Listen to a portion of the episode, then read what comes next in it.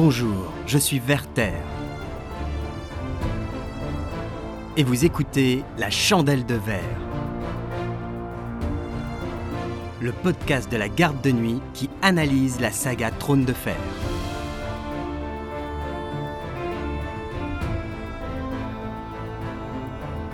Aujourd'hui, le souvenir d'un baiser par Nymphadora. Dans l'œuvre de Martine, il est parfois difficile de déterminer si les faits qui nous sont contés sont des vérités établies ou des croyances de personnages point de vue. En effet, la narration particulière des romans tend à brouiller les perceptions du lecteur, l'objectivité narrative étant toujours remise en question. L'épisode du baiser, où le personnage de Sansa imagine un baiser entre elle et Sandor, qui n'a en fait jamais eu lieu, que l'on appelle communément unkiss chez nos homologues anglo-saxons, est un exemple particulièrement marquant quand il s'agit de parler d'objectivité narrative. Nous allons, dans cet épisode, tenter de démêler les fils de l'événement, et nous chercherons à analyser ce qui peut expliquer ce faux souvenir de Sansa. L'épisode du baiser. Durant la bataille de la Nera, Sandor Clegane se rend dans la chambre de Sansa Stark, Agar et Soul. Traumatisé par les flammes, il s'y cache, refusant de mener une sortie face aux ennemis. Alors que Sansa retrouve sa chambre, la bataille semblant à ce moment-là perdue, en effet, les informations qui arrivent à Cersei et Sansa leur indiquent que Tyrion est probablement mort, que la retraite du roi Geoffrey a entraîné la fuite des hommes du guet des remparts et que la populace assaille les portes de l'intérieur. Elle est surprise par Sandor, réfugié loin des flammes. Terrorisée, elle ne parvient pas à soutenir son regard, et il dégaine alors sa dague, menaçant de l'égorger si elle ne lui chante pas la chanson de Jonquil. Sansa murmure alors une prière à la mère avant de lui caresser le visage et le limier ne peut retenir des larmes silencieuses. Il jette à terre son manteau blanc souillé de sang et de suie et sort de la pièce. Pas de baiser à l'horizon donc, même si, l'espace d'un instant, Sansa s'imagine que Sandor va l'embrasser. Avec moi, tu serais en sécurité, grinça-t-il. Je leur fous la trouille à tous, ils n'oseraient plus, plus personne te faire de mal, ou je les tuerais. Il l'attira violemment vers lui, et, un instant, elle crut qu'il voulait l'embrasser. S'y opposer Il était trop fort. Elle ferma les yeux, tout au désir d'en avoir fini. Mais il ne se passa rien. Peut toujours pas supporter de regarder, hein l'entendit-elle octer. A Clash of Kings. Sansa 7. Pourtant, dans les tomes suivants, Sansa se remémore un baiser. Sansa se demandait quel effet ferait à Méga les embrassements du limier. Il empestait le sang et le vin cette nuit-là, la nuit de la bataille. Il m'a embrassé, m'a menacé de le tuer, m'a obligé à lui chanter une chanson. A Storm of Swords, Sansa 1. Comme les lèvres du petit se collaient sur les siennes, elle se surprit à penser à un autre baiser. Elle conservait un souvenir intact de ce qu'elle avait éprouvé, quand il avait plaqué sa bouche cruelle contre la sienne. Il était venu trouver Sonsa dans le noir, alors que des flammes vertes embrasaient le ciel. Il a pris une chanson et un baiser, et il ne m'a laissé rien d'autre qu'un manteau sanglant. Sansa pensa à Tyrion, puis au limier, et à la façon dont il l'avait embrassé. Et Alain opina du chef. A Feast for Crows. Alain 2. Cet épisode va s'attacher à analyser les causes pouvant expliquer ce souvenir faussé de Sansa. Un élément inclus sciemment par Martine? L'explication la plus simple concernant ce souvenir faussé serait d'attribuer cela à une erreur d'inattention de Martine. Une incohérence interne à la saga n'aurait en soi rien d'étonnant, et ce ne serait pas la première, malgré toute l'attention portée aux détails par George Martin. Cependant, quand on l'interroge sur une incohérence, il est généralement transparent sur le sujet et confirme l'erreur éventuelle. Par exemple, les hanches de Jane Westerlin, vues comme étroites par James alors que Kathleen les décrit comme larges, une incohérence qui fit couler beaucoup d'encre sur les forums des fans, induisant bien des théories où Jane Westerlin aurait été remplacée par une autre. Martin a reconnu une erreur de sa part. Les hanches étaient une erreur, malheureusement. George Martin, 14 juillet 2011. Au contraire, avec le souvenir de Sansa, Martin nous affirme avoir introduit cet élément sciemment. Avec ce souvenir erroné, il affirme ainsi avoir planté la graine d'un phénomène qui devrait avoir une importance dans les futurs tomes. Vous verrez, dans Storm of Swords et les tomes suivants, que Sansa se souvient que le limier l'a embrassé la nuit où il est venu dans sa chambre. Mais si vous examinez cette scène, il ne l'a jamais fait.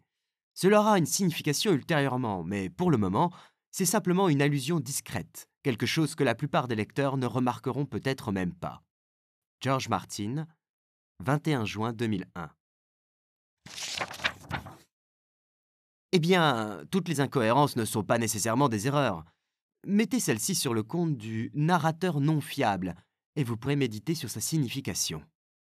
George Martin, 5 octobre 2002. Interrogé à plusieurs reprises sur le passage qui peut sembler incohérent, George Martin nous confirme donc que le souvenir de Sansa n'est en rien une erreur d'inattention de sa part. Une marque de fabrique de la saga. Je suis persuadé que les histoires doivent être racontées à partir du point de vue limité, mais très proche d'une tierce personne. J'ai utilisé d'autres techniques au cours de ma carrière, comme la narration à la première personne ou le narrateur omniscient. Mais en fait, je déteste le narrateur omniscient. Personne n'a un point de vue omniscient. Nous sommes seuls dans l'univers. Nous entendons ce que nous pouvons entendre. Nous sommes très limités. Si un avion s'écrase derrière vous, je le verrai, mais pas vous. C'est ainsi que nous percevons le monde, et je veux mettre mes lecteurs dans la tête de mes personnages. George Martin, 7 octobre 2012. Il ne vous aura pas échappé que la narration de la saga du trône de fer repose sur un système de points de vue.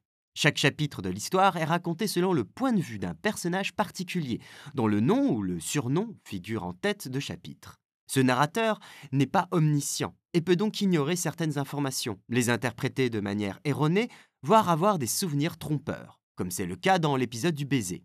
D'autres informations sont parfois en partie dissimulées au lecteur, le personnage point de vue refusant lui-même d'affronter certaines vérités, ou simplement n'y pensant pas.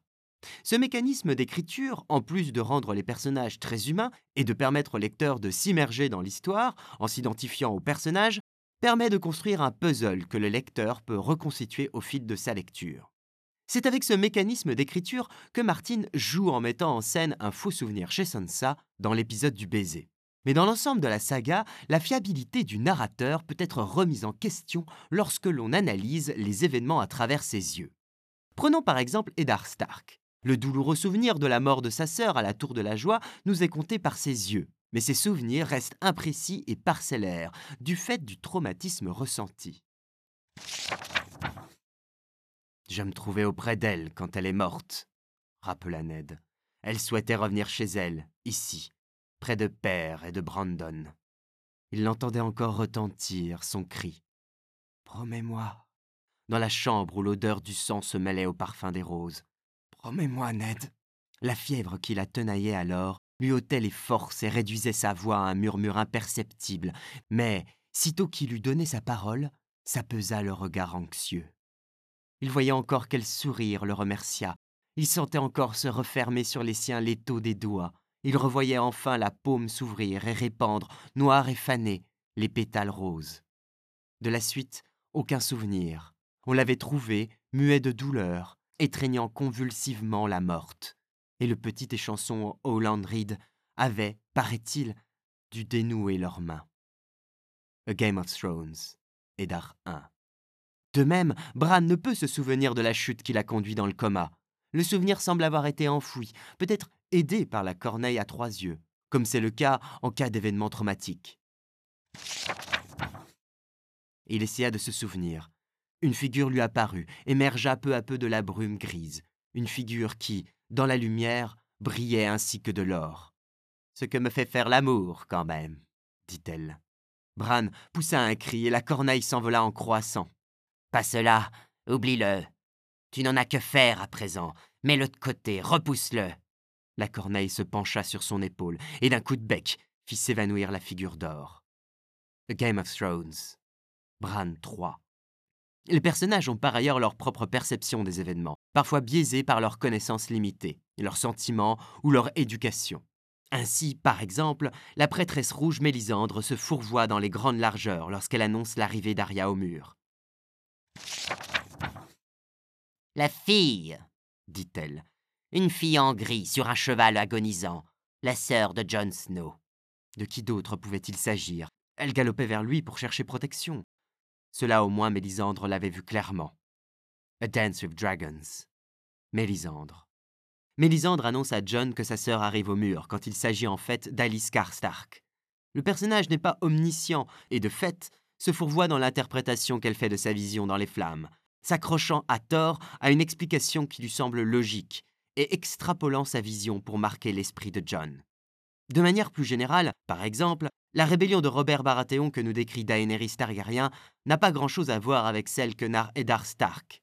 Daenerys, qui tient son savoir de son frère Viserys, garçonnet à qui on a arraché ses parents à son foyer à l'âge de 7 ans et ignore tout de la folie de son père, ne peut évidemment pas nous raconter la même histoire qu'Eddard, pour qui le massacre de son père et de son aîné par Aerys déclencha la rébellion. C'est aussi ce mécanisme qui est à l'œuvre lorsque Daenerys évoque la résistance au feu des Targaryens.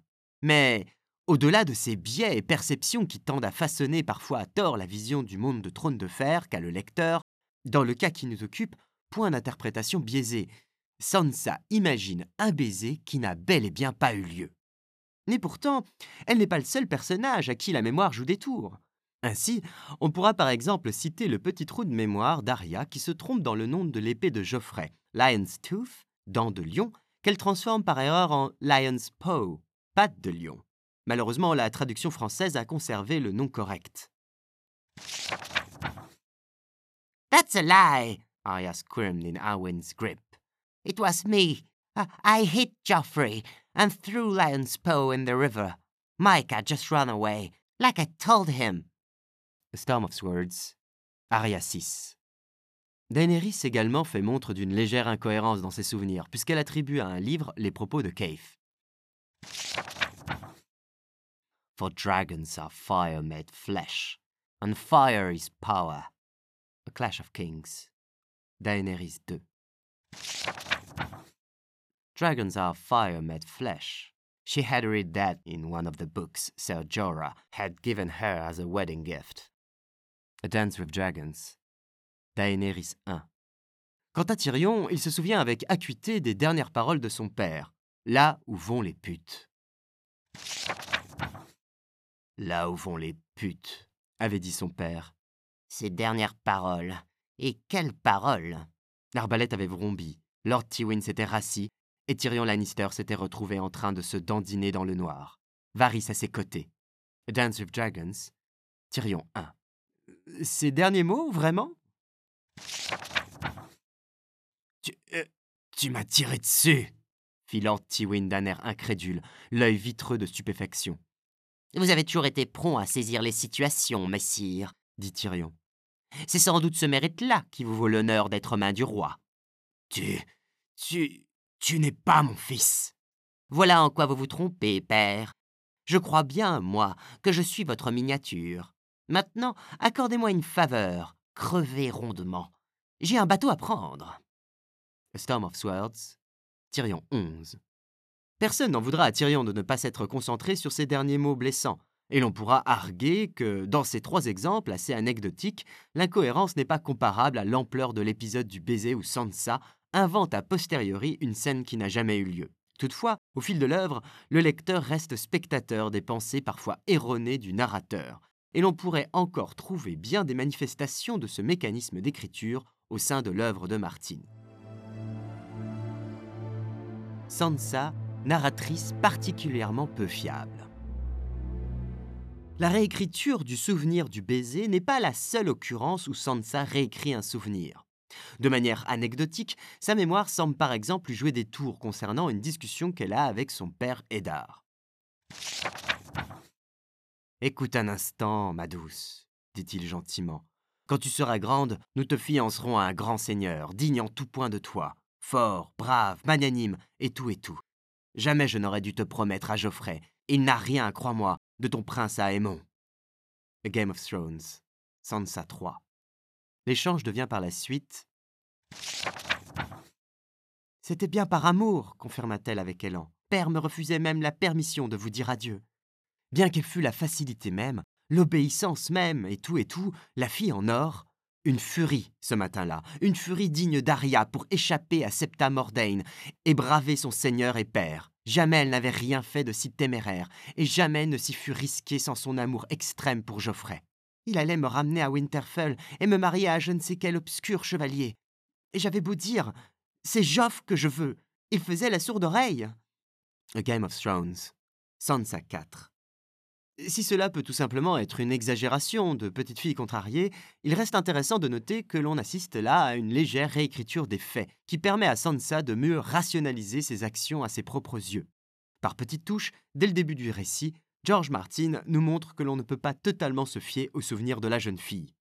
Toutefois, c'est surtout un autre épisode qui va façonner, aux yeux du lecteur, le personnage de Sansa, la perte de sa louve Lady. Si beaucoup de lecteurs y voient un point de lancement de l'intrigue et une façon de séparer le personnage de Sansa de la meute de ses frères et sœurs, la rendant un peu moins start que les autres, ce qui est sujet à bien des débats, nous vous l'accordons. Il est également intéressant de noter que la façon dont Sansa parlera des événements qui ont précédé la mort de Lady dans la suite des romans en dit beaucoup sur sa qualité de narrateur non fiable. Revenons sur les faits. Et ce garçon boucher veut être chevalier, n'est-ce pas? dit Geoffrey, sautant à bas de sa monture, l'épée au poing. Ramasse ton arme, garçon boucher. Il affichait un air goguenard. Montre-nous donc ton habileté. Fou de peur, Mika ne broncha pas. Allons, ramasse ordonna le prince en avançant sur lui. Ou bien ne saurais-tu combattre que des fillettes A Game of Thrones. Sansa 1. Interrogée sur l'événement, elle dira ne pas s'en souvenir, mais plus inquiétant, plus loin, Sansa attribuera même à Mika la responsabilité du combat et dira à Arya, alors qu'elles sont seules, que le garçon boucher a attaqué le prince. Arya se tordit le museau en une grimace écœurée. Jaime Lannister a assassiné Ejory, et Eward, et Will, et le limier a assassiné Mika. C'est ces deux-là qu'on aurait dû décapiter. Ce n'est pas pareil, dit Sansa. Le limier est le bouclier lige de Geoffrey. Puis ton boucher d'amis s'en était pris au prince. Menteuse riposta Arya, le poing si violemment crispé sur son orange que le jus rouge lui giclait entre les doigts. Va, va décocha Sansa d'un air désinvolte. A Game of Thrones. Sansa 3. Sansa a alors totalement intégré le mensonge de Geoffrey. Et même en privé, face à sa sœur, elle semble persuadée de la véracité de la version du prince, balayant avec désinvolture ses accusations de mensonge. Témoin de la scène, elle semble se mentir à elle-même sur le déroulé de l'épisode. Ce n'est que bien plus tard qu'elle s'autorisera à dire la vérité. À présent, petite, la vérité. quel genre d'homme est ce Geoffrey qui se proclame Baratheon mais a l'air si fort Lannister? Un monstre, murmura-t-elle d'une voix si tremblante qu'à peine l'aperçut-elle elle-même. Geoffrey est un monstre. Il a calomnié le garçon boucher et contre un père à tuer ma louve. Quand je le mécontente, il me fait rosser par sa garde. Il est pervers et cruel, madame. Voilà. Et la reine aussi. Storm of Swords. Sansa 1. Plus qu'un faux souvenir, comme cela semble être le cas avec le baiser, Sansa a tendance ici à réécrire des faits et semble s'attacher à une vision modifiée et mensongère de son monde. Elle s'auto-convainc de la véracité de certains faits, rendant la frontière entre mensonge et réalité floue pour elle et de facto pour le lecteur. C'est d'ailleurs également cet état d'esprit qu'il habite lorsqu'aux Zérier, elle doit mentir pour cacher le déroulé de la mort de sa tante Lisa Harin. Alain avait tant de fois répété ce mensonge que sa mémoire le lui dictait tel quel, plus souvent qu'à son tour. La vérité ne lui paraissait guère plus qu'un mauvais rêve qui troublait de temps à autre son sommeil. A Feast for Crows, Allen 2. On peut mettre ceci en parallèle avec le personnage d'Aria qui, mentant elle aussi sur son identité, ne se perd jamais elle-même dans ce mensonge. Tu as revêti d'autres noms, mais tu les as portés avec autant de légèreté que tu aurais pu le faire avec une robe. Dessous, il y avait toujours Arya. A Feast for Crows. Arya 2. Sansa a, elle, tendance à souvent se mentir à elle-même et à s'oublier dans le mensonge. Elle internalise facilement ses réactions et ses pensées et les modifie, les réécrivant pour qu'elles correspondent mieux à la vision du monde qu'elle comprend. Soumise à une forme de dissonance cognitive, en découvrant que tout n'est pas chanson, elle ajuste ses cognitions de façon à rendre cohérents les différents éléments de son univers personnel. C'est ainsi, par exemple, qu'elle s'auto-persuadera de l'absence de responsabilité de Geoffrey dans la mort de Lady. Après s'être d'abord persuadée qu'il méritait seulement sa haine pour avoir trempé dans l'assassinat de Lady, elle avait fini, une fois séché son chagrin, par se dire qu'il n'en était pas coupable. Pas vraiment. La faute en était à la reine, et c'est la reine qu'il fallait haïr. La reine et Arya. Sans Arya, rien ne serait arrivé. A Game of Thrones, Sansa 2. Elle cherche souvent à se rassurer en rationalisant et se sermonnant intérieurement. Butterflies fluttered nervously in Sansa's stomach. I shouldn't be afraid, she told herself. I have nothing to be afraid of. It will all come out well. Joff loves me, and the Queen does too. She said so. A Game of Thrones, Sansa 5. Dans le bois sacré? Ne regarde pas Serdontos. Non, non, s'enjoignit Sansa. Elle ne sait pas, ni elle ni personne. Tontos m'a juré sa foi. Mon Florian ne saurait me tromper. Je ne suis coupable de rien. Je ne me rends dans le bois sacré qu'afin de prier. A Clash of Kings. Sansa 6. Oh, mais qu'est-ce qui m'a pris? se désola-t-elle. De mentionner Ser Robard. J'ai tout détruit. Le voici furieux contre moi. Elle s'efforça de trouver quelque chose à dire en guise d'amende honorable, mais chacun des mots qui lui venaient à l'esprit était boiteux, débile. Tais-toi s'enjoignit-elle, ou tu ne feras qu'empirer les choses. A Storm of Swords, Sansa 1. De façon amusante, une recherche de la locution She told herself dans un chapitre de Sansa quelconque donne d'ailleurs des résultats plutôt probants. Cinq mentions dans A Game of Thrones, Sansa 6, deux dans A Clash of Kings, Sansa 2. Cela ne marche pas à tous les coups, bien sûr, mais Sansa apparaît quand même comme la reine de l'automotivation et du dialogue intérieur. De facto, ce mécanisme propre au personnage fait d'elle un personnage particulièrement peu fiable en tant que narratrice. L'épisode du baiser, un mécanisme de défense? Nous avons vu que l'épisode du baiser a été sciemment intégré par Martine dans son œuvre, marqueur du fait que le narrateur point de vue peut se fourvoyer et fourvoyer le lecteur avec lui. Sansa, en tant que personnage point de vue, est quant à elle particulièrement peu fiable, ayant tendance à réécrire sa réalité, formant une ligne floue entre mensonge et réalité. Mais interrogeons-nous désormais sur le faux souvenir du baiser en lui-même. Comment interpréter le fait que cet épisode en particulier a été inventé par le personnage de Sansa et quelle symbolique y accorder? La première interprétation qui vient en tête est celle d'un mécanisme de défense face à un traumatisme. Sansa fait face à des événements traumatisants qui briseraient beaucoup de personnes, à plus forte raison une jeune fille de 12 ans. À Port-Réal, Sansa est le jouet du roi Geoffrey Baratheon et subit ses sautes d'humeur et ses jeux cruels. Pas au visage, commanda Geoffrey. J'aime qu'elle soit jolie. En la percutant au creux de l'estomac, le poing de Boros lui coupa le souffle et la plia en deux.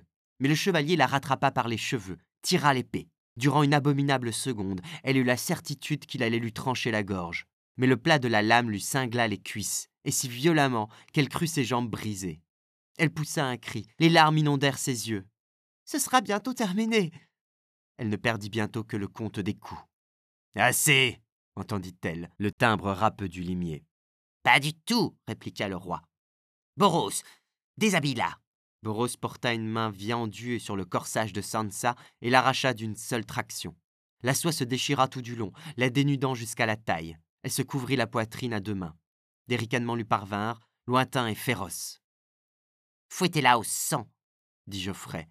Nous verrons si son frère apprécie. A Clash of Kings. Sansa 3.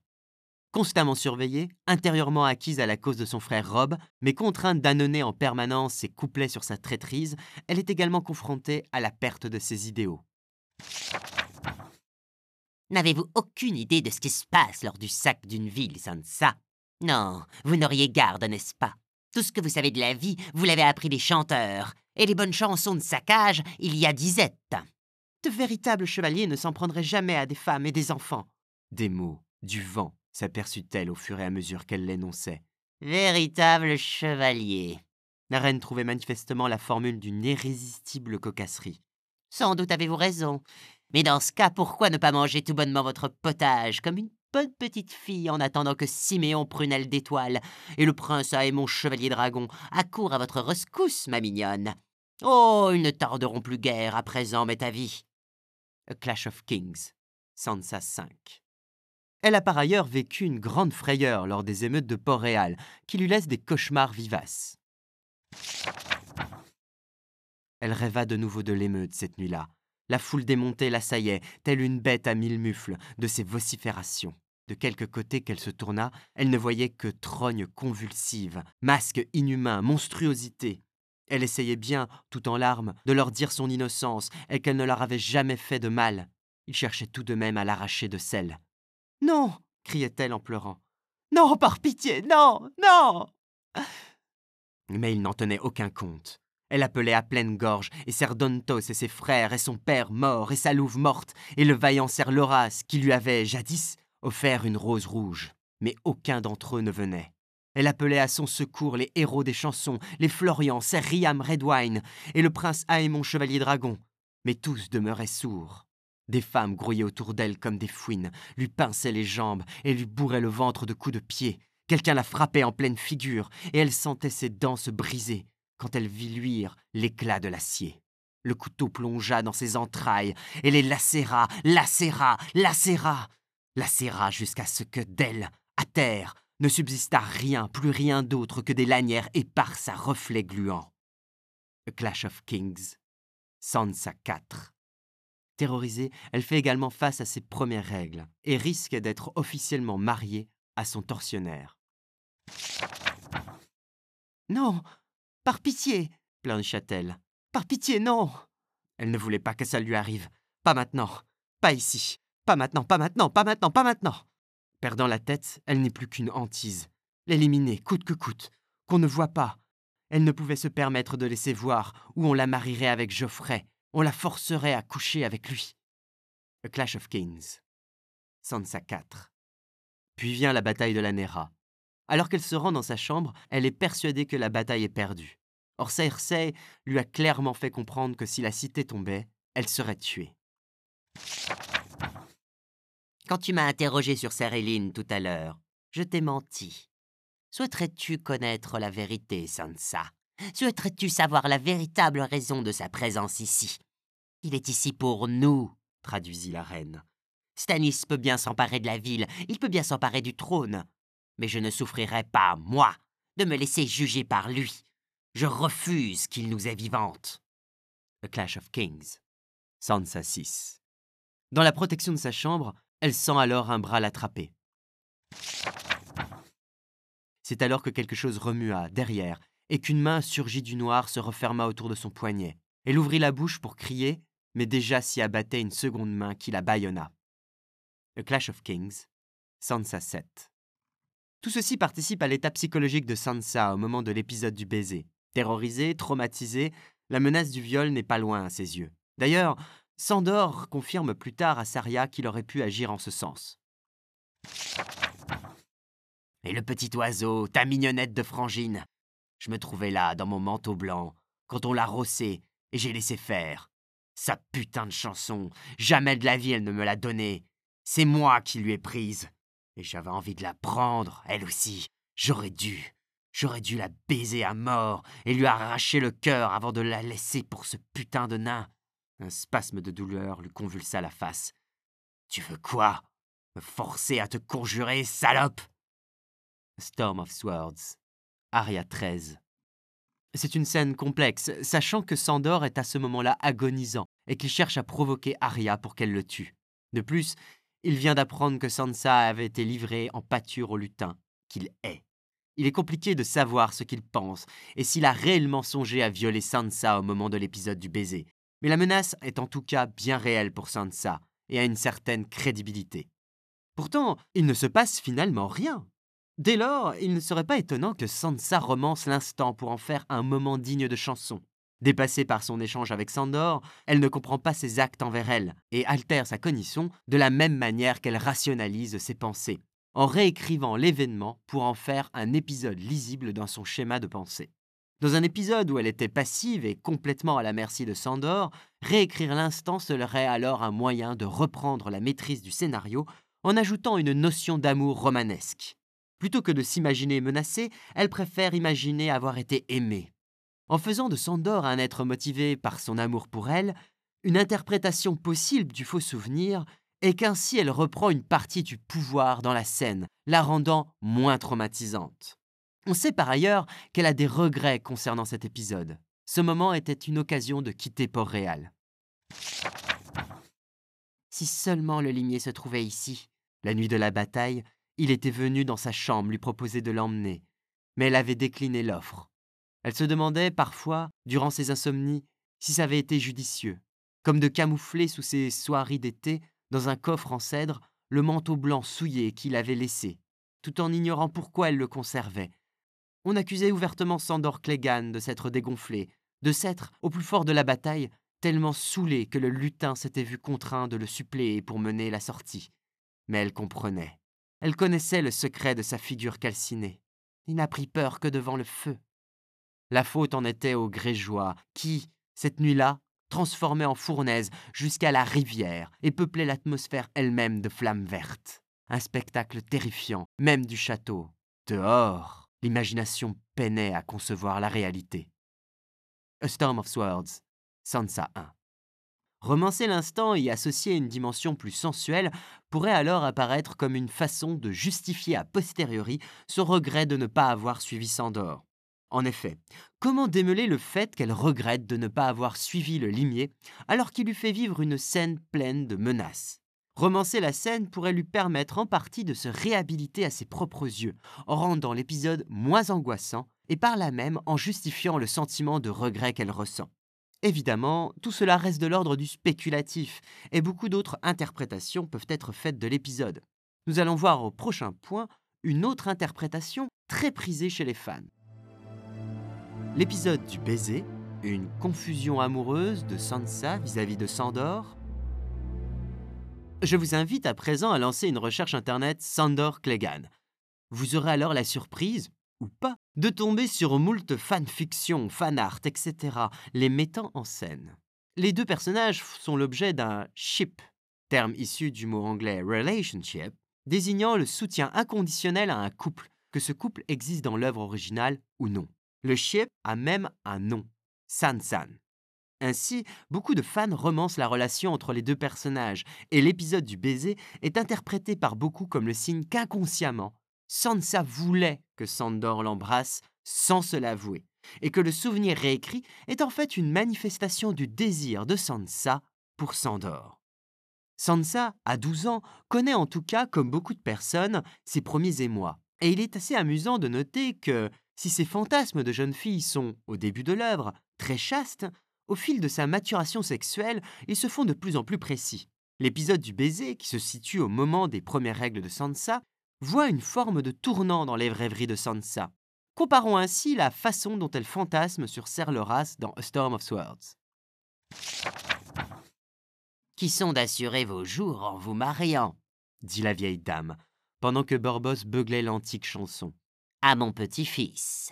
À Ser Loras Oh Elle en perdit le souffle. Elle revivait Ser Loras, vêtu de son étourdissante armure, lui lançait la rose. Ser Loras, drapé de soie blanche et si pure, si virginale, si beau. Les fossettes qui se creusaient au coin de ses lèvres quand il souriait, la chaleur de son rire et de sa main légère. Le reste était imaginaire. L'effet que cela lui ferait de lui relever sa tunique et de caresser, dessous, la douceur de sa peau, de se jucher sur les pointes pour l'embrasser, de laisser courir ses doigts dans le dru de ses boucles brunes et de sombrer tout au long de son regard brun. Une rougeur insidieuse lui gravit le cou. A Storm of Swords, Sansa 1. Un pendant nettement plus imagé de ses rêveries liées à Geoffrey dans le premier tome. Son promis, Quoique leur mariage ne dût intervenir qu'après bien des années, cette seule pensée lui donnait de secrètes et mystérieuses palpitations. Certes, elle ne le connaissait guère encore, mais elle en était déjà éprise. Avec sa haute taille, sa beauté, sa force physique et ses cheveux d'or, il correspondait point par point à l'image du prince idéal qu'elle s'était forgé. Elle prisait d'autant plus les moments passés en sa compagnie que les occasions en étaient plus rares. A Game of Thrones, Sansa 1. De fait, le fait de fantasmer un baiser dans ce contexte de début de maturation sexuelle n'est alors pas aberrant. Et Sandor, figure protectrice de Sansa, pourrait de fait être l'objet d'une projection romantique de la jeune fille. Le baiser imaginé s'inscrirait alors dans la thématique de la belle et la bête, thématique chère à Martin, qu'il réécrit également au travers du parcours de Jaime et Brienne. George Martin a une affection particulière pour le mythe de la Belle et la Bête, ayant notamment été scénariste sur la série fantastique Beauty and the Beast, réécriture moderne du conte. Le limier, bestial, laid, refusant la chevalerie, correspond à tout ce que Sansa rejetait. Par cette réécriture du mythe de la Belle et la Bête, où Sansa tomberait amoureuse de ce qu'elle abhorrait, Martin jouerait avec les clichés et se réapproprierait le mythe. Toutefois, il n'en reste pas moins que le baiser de Sandor est qualifié par Sansa de cruel. Si certains attribuent l'adjectif à une forme d'excitation, il est important de noter que Sansa associe l'adjectif à Geoffrey. Cruel eyes, cruel jape. Et au dieu. Conclure à une attirance de Sansa pour Sandor sur la base de cet épisode peut en ce sens s'avérer un peu spéculatif. L'épisode du baiser un mariage symbolique? Une autre interprétation de l'épisode du baiser peut se faire sur un plan plus symbolique. En effet, il est possible qu'en se souvenant d'un baiser, Sansa associe en fait la scène à un mariage symbolique avec Sandor. Le mariage à Westeros, dans la religion des Sept comme dans celle des anciens dieux, est concrétisé par l'échange des consentements entre époux, l'échange d'un baiser et le don d'un manteau. L'époux part les épaules de sa promise d'un manteau aux couleurs de sa propre maison, symbolisant ainsi son acceptation dans sa nouvelle famille et le fait qu'il remplacera désormais le père de la mariée. Or, après leur rencontre, Sansa revêt effectivement le manteau de Sandor. Quand elle rampa hors du lit, bien après, elle se trouvait seule. Le manteau blanc gisait à terre, en boule, barbouillé de sang et de suie. Dehors, le ciel s'était assombri. Seul y dansait encore contre les étoiles quelques spectres d'un vert palo. Une brise glaciale soufflait, qui faisait battre les volets. Sansa frissonna. Déployant le manteau en loques, elle se pelotonna dessous, à même le sol, grelottante. A Clash of Kings, Sansa 7. Elle le gardera, sans vraiment savoir pourquoi, par la suite. Elle se demandait parfois, durant ses insomnies, si ça avait été judicieux, comme de camoufler sous ses soieries d'été, dans un coffre en cèdre, le manteau blanc souillé qu'il avait laissé, tout en ignorant pourquoi elle le conservait. A Storm of Swords, Sansa 1. On a donc le don du manteau et une prière. Il ne manque qu'un baiser, et la cérémonie du mariage est complète. Le baiser imaginé par Sansa serait alors une façon de compléter le rituel, et montrerait que, symboliquement et inconsciemment, Sansa se sent mariée à Sandor, l'ayant accepté comme son protecteur. Plus tard, en tout cas, lorsqu'elle repense à sa nuit de noces avec Tyrion, on peut noter que Sandor n'est jamais loin de ses pensées. Et puis, elle rêva aussi de sa nuit de noces, de Tyrion qui la dévorait des yeux pendant qu'elle se déshabillait. À cela près qu'il était bien plus grand que nature, et quand, lorsqu'il grimpa dans le lit, c'était d'un seul côté que sa figure était toute dévastée. Va te falloir me chanter ma chanson, fit-il d'une voix râpeuse. Storm of Swords, Sansa 5. Vous savez ce qui se passe dans un lit conjugal, j'espère. Sansa pensa à Tyrion, au limier et à la façon dont il l'avait embrassé. A Feast for Crows, Alain 2. Le souvenir de sa nuit de noces à elle avec Tyrion l'obsédait. Dans le noir, je suis le chevalier des fleurs, avait-il dit. Je pourrais me montrer bon pour vous. Rien qu'un mensonge Lannister, un de plus. Les chiens flairent infailliblement le mensonge. Sais-tu lui avait dit une fois le limier. Elle en avait encore dans l'oreille le timbre rauque et râpeux. Storm of Swords, Sansa 6. L'évocation de la chanson comme métaphore possible de la relation sexuelle semble absente des pensées de Sansa au moment de l'événement. Mais petit à petit, L'association qu'elle fait entre sa nuit de noces et l'épisode pourrait indiquer qu'elle commence à conceptualiser un sous-texte sexuel qu'a pu avoir la scène, et l'associe à une nuit de noces où elle aurait symboliquement perdu sa virginité. Il a pris une chanson et un baiser, et il ne m'a laissé rien d'autre qu'un manteau sanglant. A Feast for Crows. Alain 2. L'épisode du baiser, un transfert de Lady à Clegane. Sansa, très tôt dans le récit, perd sa louve Lady. Pourtant, elle ne perd pas seulement son lien aux animaux. S'il ne se manifeste pas avec autant de force que pour ses frères et sa sœur Zoman, Sansa semble tout de même développer une proximité très forte avec les chiens qui l'entourent. George Martin a en tout cas confirmé les capacités de Zoman de tous les enfants Stark, Sansa est compris. Est-ce que les enfants Stark peuvent changer de peau avec leur loup? De manière plus ou moins prononcée, oui. Mais le niveau de contrôle varie beaucoup. George Martin, 1er février 2001. Or, s'il est un chien proche de Sansa, c'est le limier. Sandor Clegane est en effet animalisé tout au long de l'œuvre, et ce, dès la première fois que le lecteur le rencontre, où il apparaît coiffé de son haume si particulier à tête de chien, le limier renifle, il grogne et gronde. Un chien, comme il le proclame lui-même, un chien à demi-sauvage, pétri d'abjection, un chien prêt à mordre la moindre main qui cherche à l'apprivoiser, mais un chien prêt aussi à déchiqueter quiconque se mêlerait de toucher à ses maîtres. A Clash of Kings, Sansa 4. Certaines théories assimilent ainsi le lien qui unit Sansa et Sandor à une manifestation des qualités de Zoman de Sansa. La scène du baiser serait alors une forme de partage sensoriel qui aurait eu lieu. Si Sandor n'a pas embrassé Sansa, elle aurait tout de même ressenti son désir et aurait en mémoire la vision que Sandor projetait de l'événement. Si l'interprétation peut sembler un peu tirée par les cheveux, il n'en reste pas moins que, quand Sansa pense à Lady, Sandor est souvent proche dans ses pensées. Ainsi, un transfert symbolique de Lady à Sandor est une hypothèse envisageable. Il existe beaucoup d'interprétations de l'épisode du baiser. Nous en avons donné ici quelques-unes, mais cela peut aller jusqu'à l'interprétation la plus crackpot. Par exemple, certains attribuent le faux souvenir à Bran, réécrivant l'événement, et Sansa se rappelant d'une ligne temporelle modifiée. Il est difficile de trancher et on ne saura peut-être jamais ce qui explique réellement cette distorsion du souvenir, et si cela aura de l'importance dans le futur? Les hypothèses présentées ici ne sont d'ailleurs pas exclusives l'une de l'autre, et le faux souvenir de Sansa pourrait de toute manière être dû à plusieurs facteurs qui s'entremêlent.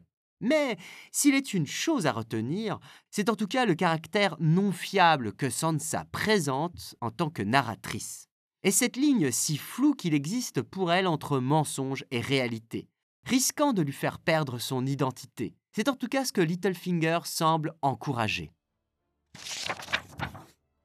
Ne faites confiance à personne, ai-je un jour mis en garde Eddard Stark. Mais il a refusé de m'écouter. Tu es Alain, et tu dois être Alain en permanence. Et lui posa deux doigts sur le sein gauche.